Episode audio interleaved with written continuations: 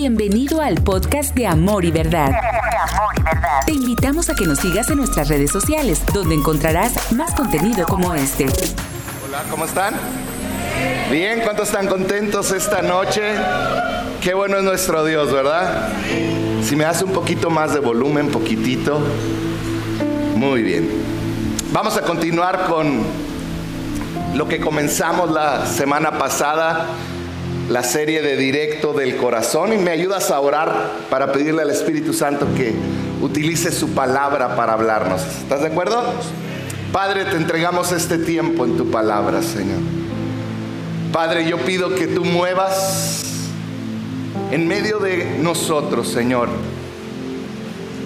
Que este tiempo, Señor, que vamos a hablar de tu palabra, que vamos a exponer, que voy a exponer tu palabra, Señor, yo te pido que tú tomes cada palabra y, Señor, la utilices para traer vida, traer consuelo, traer esperanza, Padre.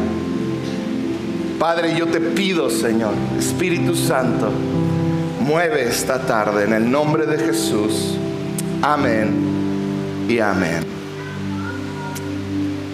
Vamos a continuar y yo quiero hablar el día de hoy de algo que nace en nuestro corazón y es la culpabilidad. Culpabilidad es esa voz que te dice, que te recuerda en los momentos más inoportunos muchas veces que has hecho cosas terribles en tu vida. La culpabilidad es esa voz que te dice, y yo siempre voy a estar aquí para que no se te olvide nunca lo que hiciste. La culpabilidad es algo terrible que te va carcomiendo. Todos los que estamos aquí hemos escuchado la voz de la culpabilidad en nuestro corazón o en nuestra mente. En algún momento de nuestra vida hemos sido atacados, si puedo llamarlo de esa manera, por esa voz que te dice, ah, ah, no eres lo que todos creen. Si supieran lo que has hecho. Y vamos a ver de dónde nace la culpabilidad. Todos los que estamos aquí cuando hacemos algo incorrecto, Dios puso un sensor. Y le voy a llamar sensor porque quiero que nos eh, podamos identificar. Perdón.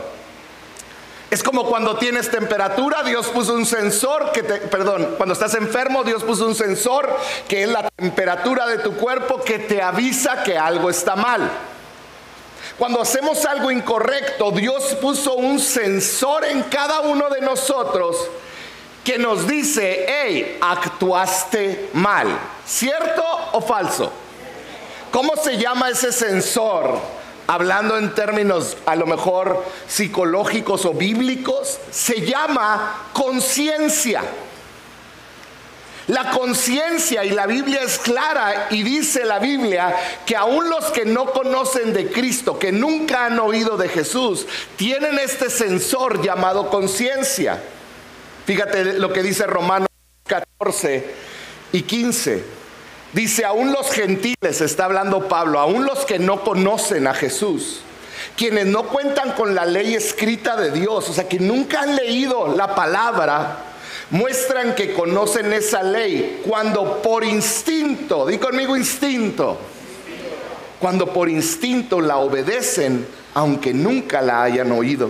Ellos demuestran que tienen la ley Dios escrita en el corazón.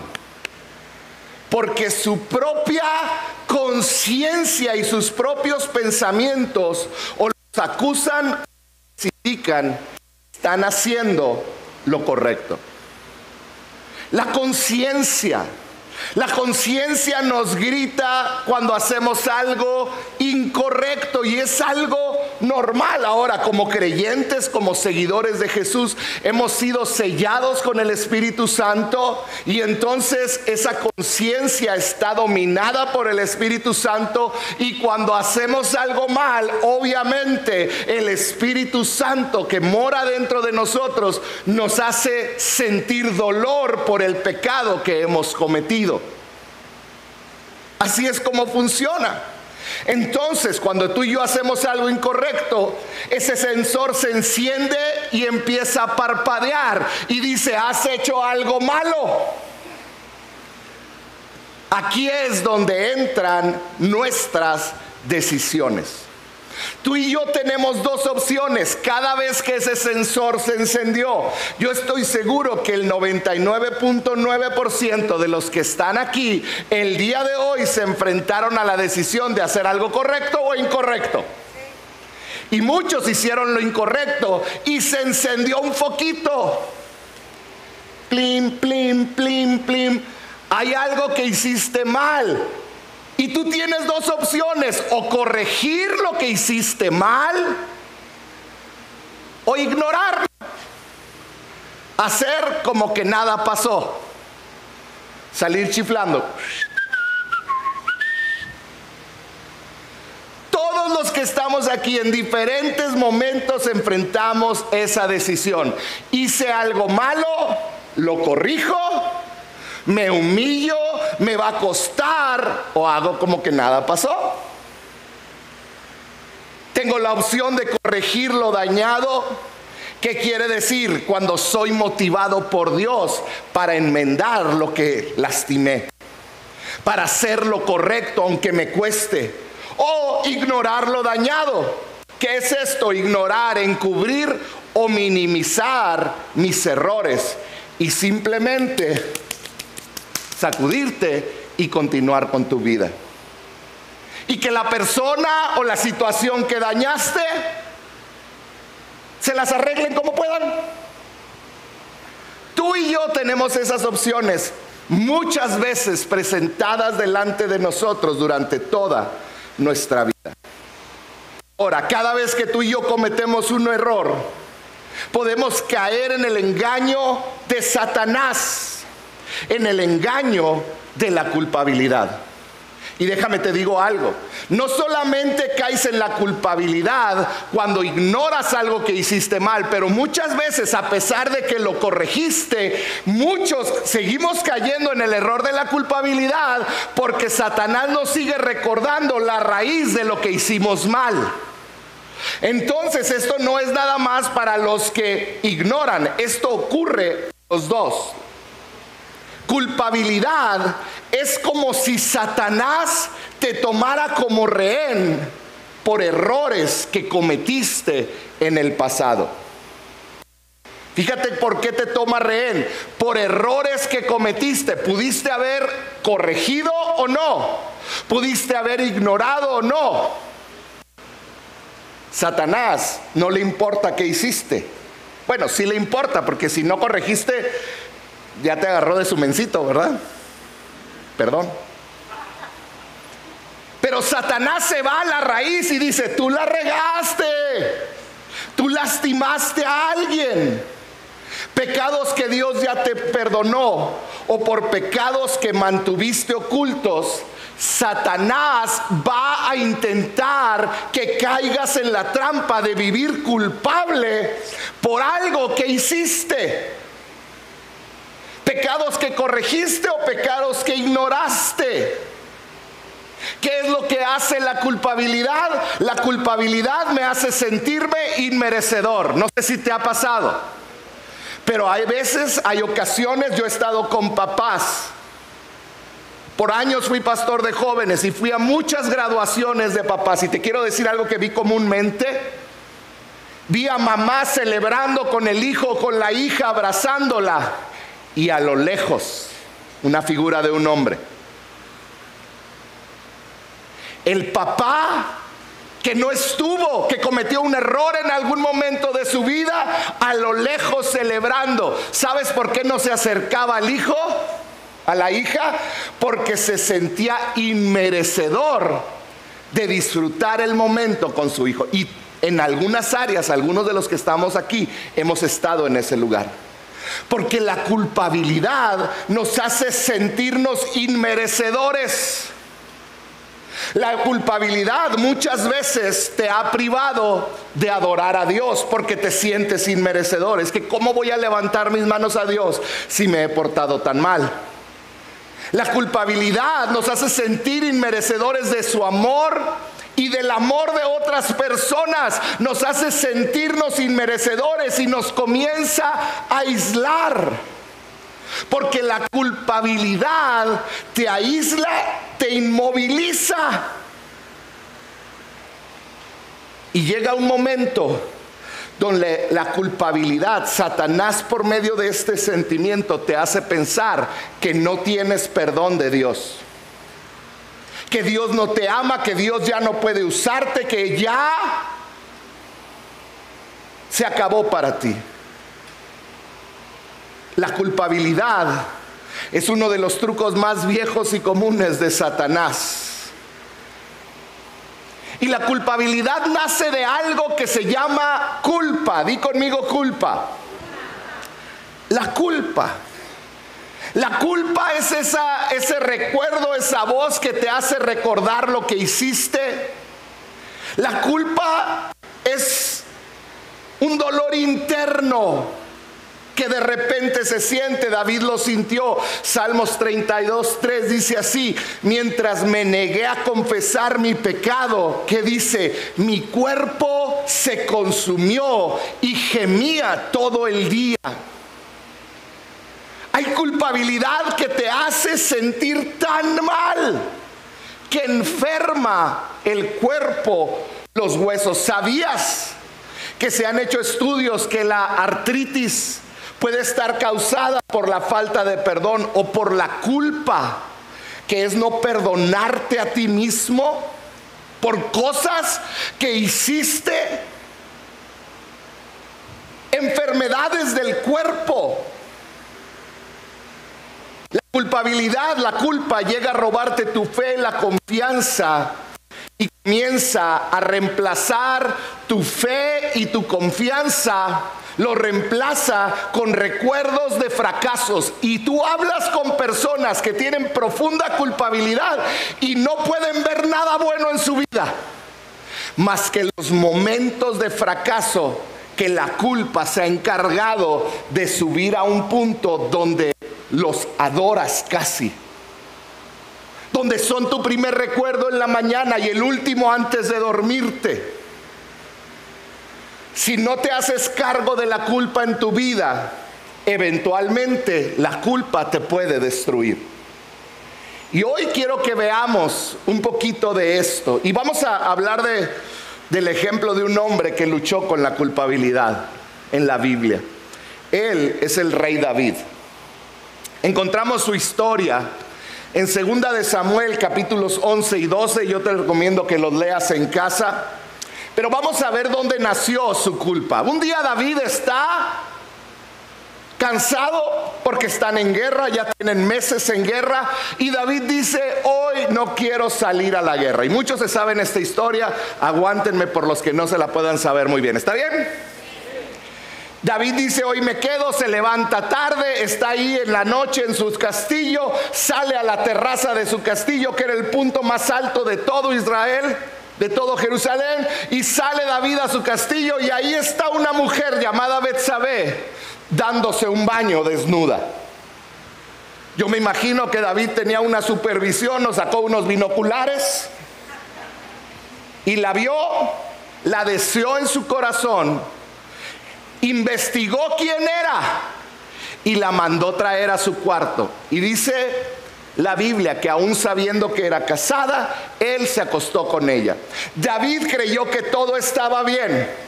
En otras palabras, su conciencia le dijo, hiciste algo mal, David. Pero David decidió no hacer lo correcto y decidió ignorar ese sensor y decir, ¿sabes chiflar? Hazle conmigo. Hay expertos aquí en hacerle así, ya los vi decidió ignorarlo. Entonces David dijo, ya no pasó nada, la mandó a su casa, todo bien.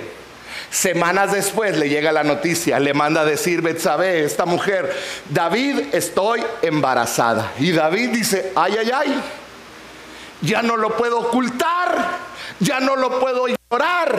Tengo la opción otra vez de hacer lo correcto o de ignorarlo otra vez. Y decide ignorarlo de otra manera, de otra manera. Porque a veces ignorar no es nomás es dejar de hacer, es buscar otra salida. Y David busca otra salida, investiga quién es el esposo de Betsabé y dice, tráiganlo de la guerra. Él era de los valientes de David y lo manda a traer a Urias y le dice, platícame cómo va la guerra y Urias le platica cómo van y le empieza a dar vino. El plan era emborracharlo, lo emborracha. Ya están ahí en la jarra juntos y le dice, ahora sí, vete a acostar con tu mujer y disfruta de una noche. Se me hace que la vas a dejar embarazada.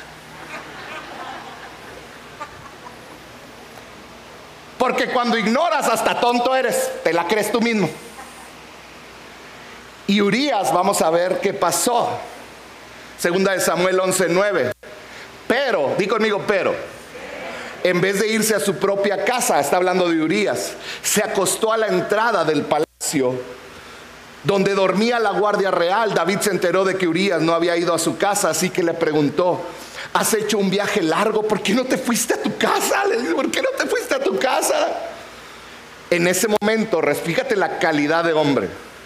Tanto el arca como los hombres de Israel y de Judá se, guarecen en simples enramadas y mi señor Joab, el mero mero y sus oficiales acampan al aire libre. Y yo voy a entrar a mi casa para darme un banquete y acostarme con mi esposa. Tan cierto como que su majestad vive, yo no puedo hacer tal cosa. Y quiero hacer una aclaración aquí. Urias borracho era más sensato que David en sus cinco sentidos. Porque el pecado te hace tonto. Perdón la palabra. Le dice, ¿cómo crees que me voy a ir a acostar? Después de otros intentos de David, David decide escribirle una carta a Joab, el capitán, el líder del ejército de Israel.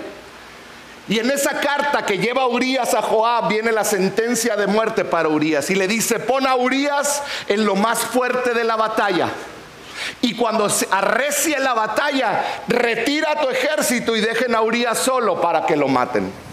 Y eso sucedió. Y ahí se acabó el problema para David. Dijo David, ya la hicimos, ya se murió Urias. Unos meses después fue por Betsabé, la pobre viuda, y él, como todo buen hombre, se casó con la hija de uno de sus soldados caídos al servicio del rey David. Y David dijo, ya, asunto arreglado. Pero no.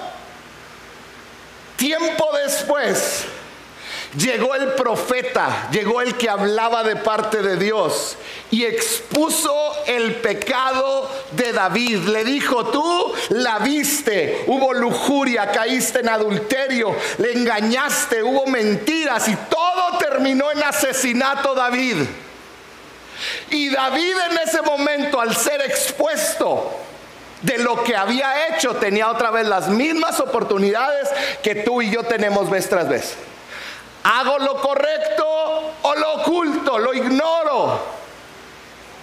¿Cuántas veces hemos permitido en nuestro corazón esta serie de eventos que nos llevan a ir más y más bajo en el pecado por no hacer lo correcto? Hoy yo quiero que aprendas esto. El pecado comienza en el corazón. Con David comenzó desde el día que por flojera no hizo lo que tenía que hacer.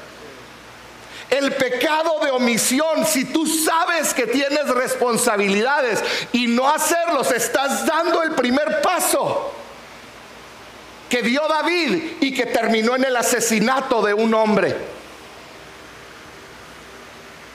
Vamos a ver cómo David se deshizo de esa culpabilidad. Porque el profeta llega y le dice lo que hizo y el Espíritu Santo hizo su obra en él. Y encontramos en el Salmo 51 la respuesta de David ante esto. Y hoy te voy a dar cuatro respuestas ante la culpabilidad. La primera es tristeza. Es un profundo arrepentimiento o culpabilidad por un mal cometido. Me siento triste. Fíjate lo que dijo David. Ten compasión de mí, oh Dios. Léelo, este salmo es increíble, Salmo 51. Esta es la oración de David después de ser confrontado por el profeta y le dice, ten compasión de mí, oh Dios, conforme a tu gran amor.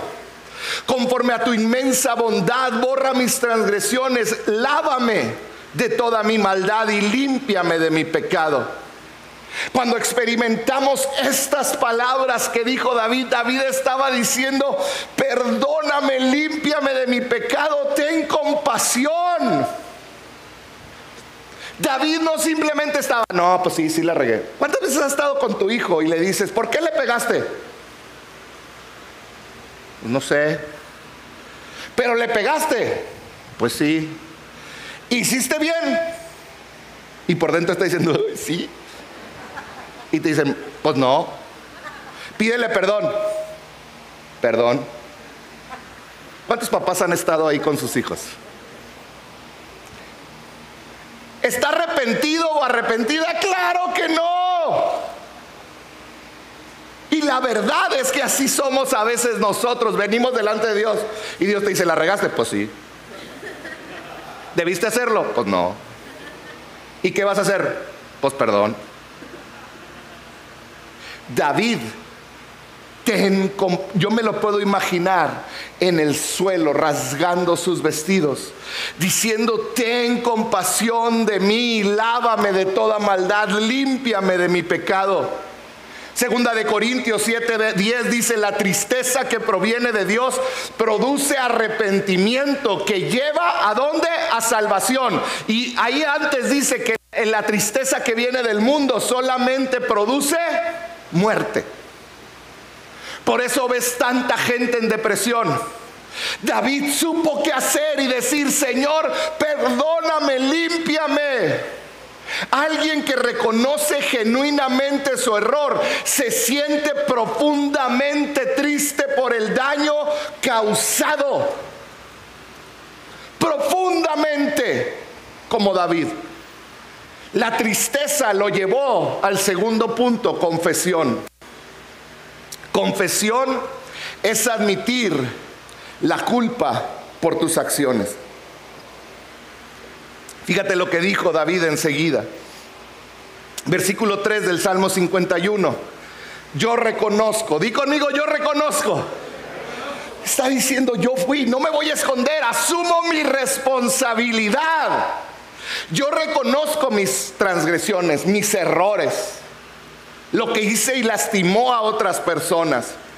Siempre tengo presente mi pecado. ¿Sabes qué estaba diciendo? Desde que me acosté con Betsabé, he tenido en la mente presente lo que hice mal y traté de hacerme loco y como que nada pasaba y traté de seguir la vida, pero el pecado siempre estaba aquí. Y luego dice, contra ti he pecado, solo contra ti. Y he hecho lo que es malo delante, he hecho lo que es malo ante tus ojos. Por eso tu sentencia es justa y tu juicio irreprochable. David no trató de racionalizar sus hechos, sus actos. Porque cuando racionalizamos, es que yo lo hice por esto, a lo único que llegamos son excusas. ¿Y cuántas veces excusas nos han llevado y nos han privado de ser libres de la culpabilidad? David dijo, yo reconozco mi pecado, es más, lo he tenido presente en mi carota todo el tiempo. Límpiame, contra ti, contra ti solo he pecado, le dijo David. David reconoció que ya no era el tiempo de echarle culpas a nadie. Ya no era el tiempo de poner excusas, era el tiempo de hacerse responsable por sus errores, por sus acciones equivocadas. David tuvo que decir, soy culpable y te lastimé a ti antes que a nadie. Antes que a Urias te lastimé a ti. ¿Sabes cuántas veces he hablado con gente? que están tristes porque lastimaron a otra persona, pero no les duele el corazón haber lastimado a Dios. La tristeza va seguida de una confesión genuina. Y número tres, de un pedido, de pedir. Y David en los siguientes versículos pide cuatro cosas. Pidió perdón, pidió renovación, pidió restauración y pidió libertad. Versículo 9. Aparta tu rostro de mis pecados y borra toda mi maldad. Le estaba pidiendo perdóname. Borra mi maldad y luego le pide renovación. Sigue diciendo el versículo 10, crea en mí, oh Dios, un corazón limpio y renueva la firmeza de mi espíritu. Estaba diciendo, necesito que renueves mi espíritu. Luego le pidió restauración y le dijo, devuélveme. Dame de regreso la alegría de tu salvación. Vuelve a restituir, a restaurar lo que destruí con mis errores.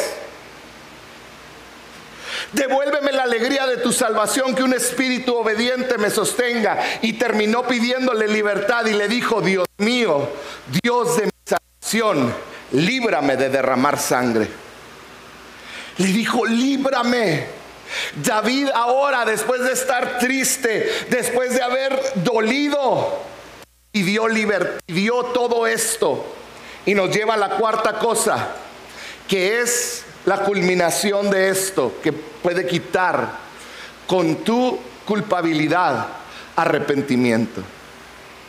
Arrepentimiento no es decir lo siento, eso es la tristeza. Arrepiento no es decir no lo vuelvo a hacer.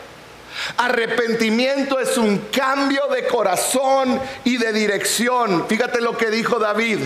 Así enseñaré a los transgresores los caminos de quién? Tus caminos con mi cambio, con lo que tú transformes en mi vida, voy a cambiar. Si yo iba caminando para acá, voy a dar un cambio de 180 grados. Voy a caminar hacia el otro lado. Si antes era flojo, si antes era lujurioso, ahora ya no más me conocerán. Por lo contrario, seré trabajador, cuidaré mi mirada. Es lo que estaba diciendo David. Y cuando yo lo haga, los que se equivocan, los que hacen lo que yo hacía, van a ver tus caminos. Y los pecadores se volverán a ti. Yo voy a ser tu ejemplo, Dios. Yo lo voy a hacer. El, el, sacrificio que te agrada, fíjate lo que dice David, es un espíritu quebrantado. Tú, oh Dios, no desprecias el corazón quebrantado y arrepentido. En otras palabras, mi más grande deseo es que la gente pueda verte a ti a través de mí de ahora en adelante. Si antes yo fui un instrumento para destruir tu nombre y nadie creía que yo era un hombre que amaba a Dios, a partir de ahora las cosas cambian. Eso es lo que estaba diciendo David. Era un arrepentimiento de corazón. ¿Cómo cambiarían tus relaciones?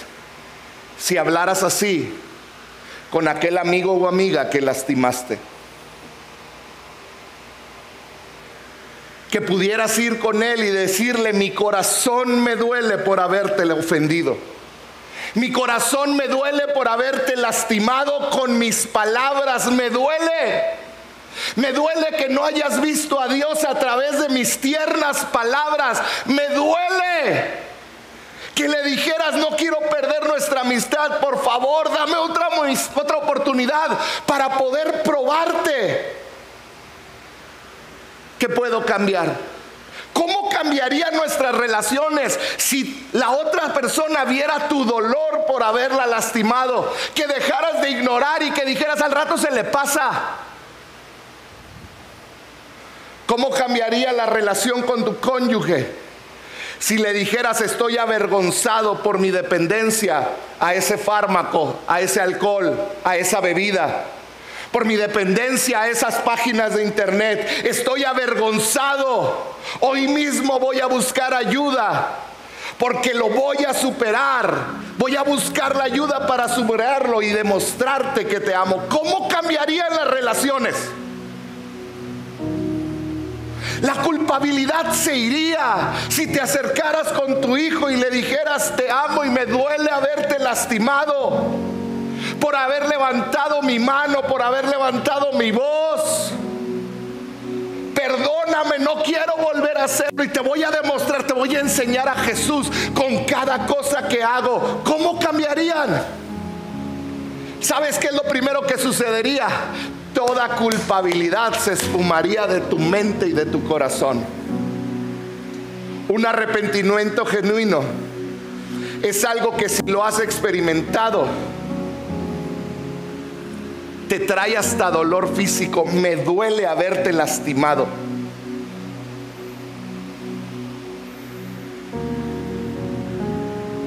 Arrepentimiento genuino busca que haya un cambio verdadero. En otras palabras, el arrepentimiento se prueba con acciones futuras. Y no es un esfuerzo tuyo, tú que eres hijo de Dios, tienes al Espíritu Santo que te va a fortalecer y que puedes decirle, ayúdame, fortaléceme en medio de mi debilidad.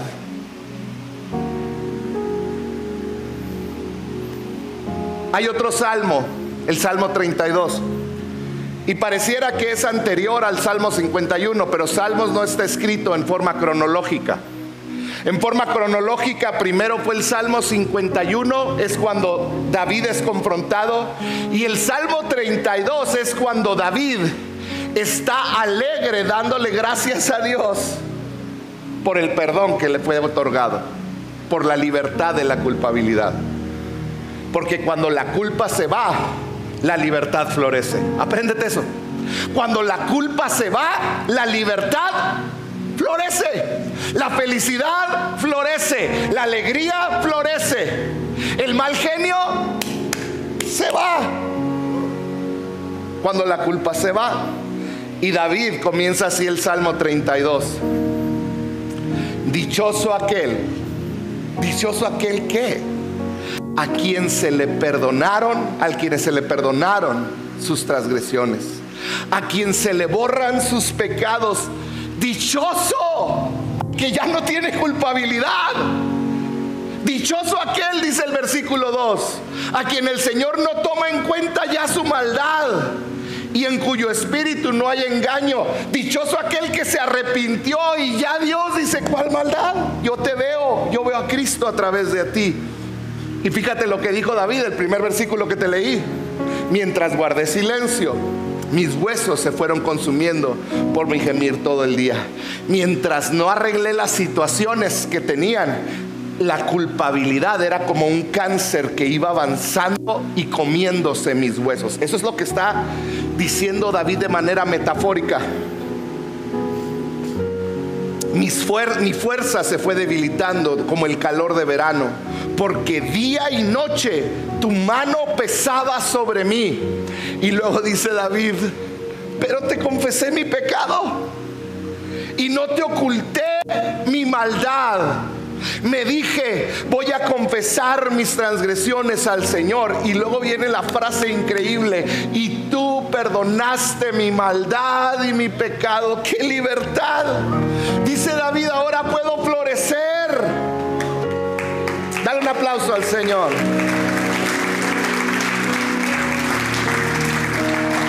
En otras palabras, David estaba diciendo, con mi confesión, con mi actitud, Dios eliminó ambos, el pecado y la culpa. Hoy yo quiero que tú aprendas algo y tu espíritu sea abierto. Dios no solo te perdona, él elimina el futuro poder de la culpa. Él elimina el poder destructivo de la culpa en tu futuro. No solo Él te perdona de tu pecado, sino que quita la culpa. Y ni aún en el futuro te van a poder decir, pero tú hiciste aquello. No. Hoy Dios quiere hacerte libre porque Él te perdona y te quita culpa. Por medio de Jesús tú puedes vivir una vida que no está a la sombra de tu pasado. Aquí hay gente que ha dejado de predicar. Hay gente que ha dejado de vivir su propósito para Dios por errores del pasado. Y Dios te perdonó y tú lo sabes. Pero la culpa sigue ahí. Deshazte de la culpa. Hoy tú puedes vivir libre de los pecados que cometiste en el pasado. Hoy tú puedes vivir alegre sabiendo que ya no hay culpa en tu contra. Si tú has entregado tu vida a Cristo, te tengo noticias. Tú no eres un rehén de Satanás, tú no eres un rehén de tu pasado. Tú eres libre y puedes lograr grandes cosas para Él.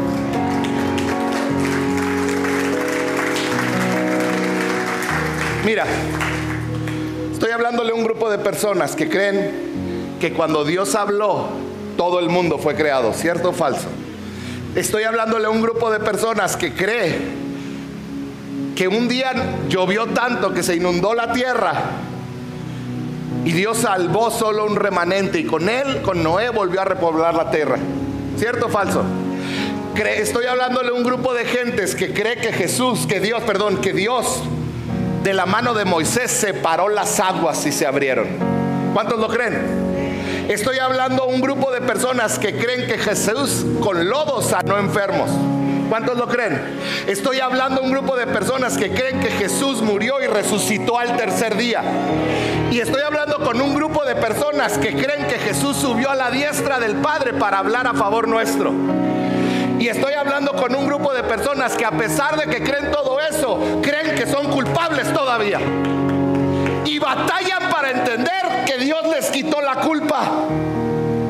Y puedes creer que una lluvia inundó la tierra, pero no puedes creer que Él te perdona por lo terrible que hiciste unos años atrás. ¿No te parece incongruente? Y ya iban a aplaudir. ¡Ah, sí! ¿Por qué no crees que Él ya te quitó toda culpa? Él ya te quitó la culpa.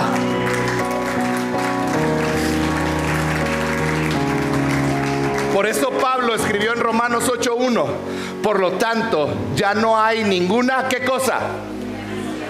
Ya no hay culpabilidad, ya no hay condenación para los que están unidos a Cristo Jesús. Segunda de Corintios 5, 17. Esto significa que todo el que pertenece a Cristo se ha convertido en qué cosa? Una nueva persona. La vida antigua ha pasado, una nueva ha comenzado. Si tú estás unido a Cristo, eres una nueva persona. Él te ha dado un nuevo corazón.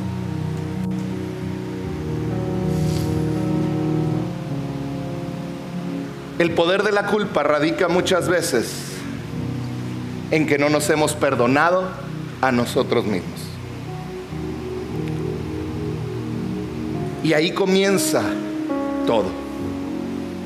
Tienes que poder perdonarte a ti mismo, porque Dios ya te perdonó. Es que no puedo creer que yo hice eso. Y puedes hacer mucho peor, te lo aseguro.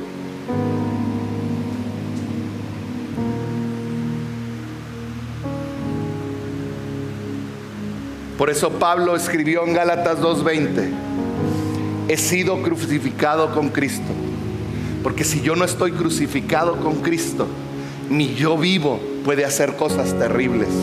Y dice, y ya no vivo yo, sino que ahora Cristo vive en mí. Y esa es la clave para ser libre de la culpa. Que puedas reconocer que cuando Dios te ve, él ve el corazón de Cristo en ti. Él ve su sangre. Él ve al Espíritu Santo que te está guiando. Cuando tú le das el corazón de a Jesús, cuando tú le das tu corazón a Jesús, Él te da el suyo. Así que, si Él ya te perdonó, ¿por qué no te perdonas tú? Si Él ya dejó tu pecado tan lejos como el oriente es del occidente, ¿por qué no lo pierdes de vista tú? ¿Por qué no dejas de cargar con tu pecado? ¿Por qué no dejas de traerlo a la memoria? ¿Por qué no dejas de castigarte? Hoy te quiero invitar a que dejes toda culpabilidad a los pies de Cristo. ¿Por qué donde estás no cierras tus ojos por un momento?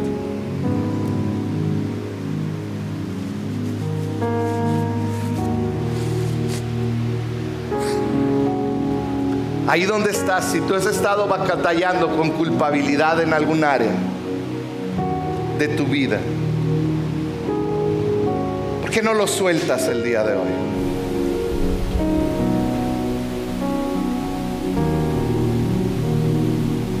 Espíritu Santo, yo te pido que nadie que está aquí, Señor, salga con la atadura de la culpabilidad salga de aquí sintiendo el peso de ese error o esos errores cometidos en el pasado. Que nadie aquí, Señor, salga con ese cáncer que es la culpabilidad, consumiendo sus huesos. En el nombre de Jesús, yo pido que tu obra traiga una luz a aquello que ha estado oculto, Señor y que tus hijos puedan disfrutar de una libertad completa y total. Padre, en el nombre de Jesús, yo pido que tú traigas libertad el día de hoy. Ahí donde estás, tienes que entregar un error tuyo del pasado, no quiero que levantes tu mano, esto es entre tú y Dios, pero ahí hazlo. Ahí donde estás, dile Señor, perdóname. Hoy me perdono y te pido perdón. Y si tienes que ir a arreglar cuentas con alguien, ya sabes la manera correcta.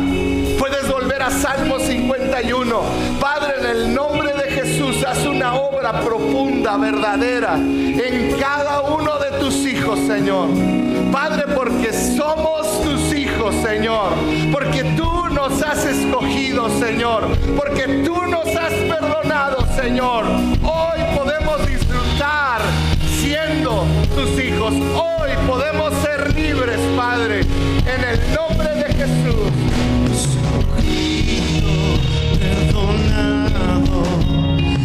Soy quien dices que soy. Vas conmigo a mi lado. Yo soy quien dices que soy. Escogido, perdonado.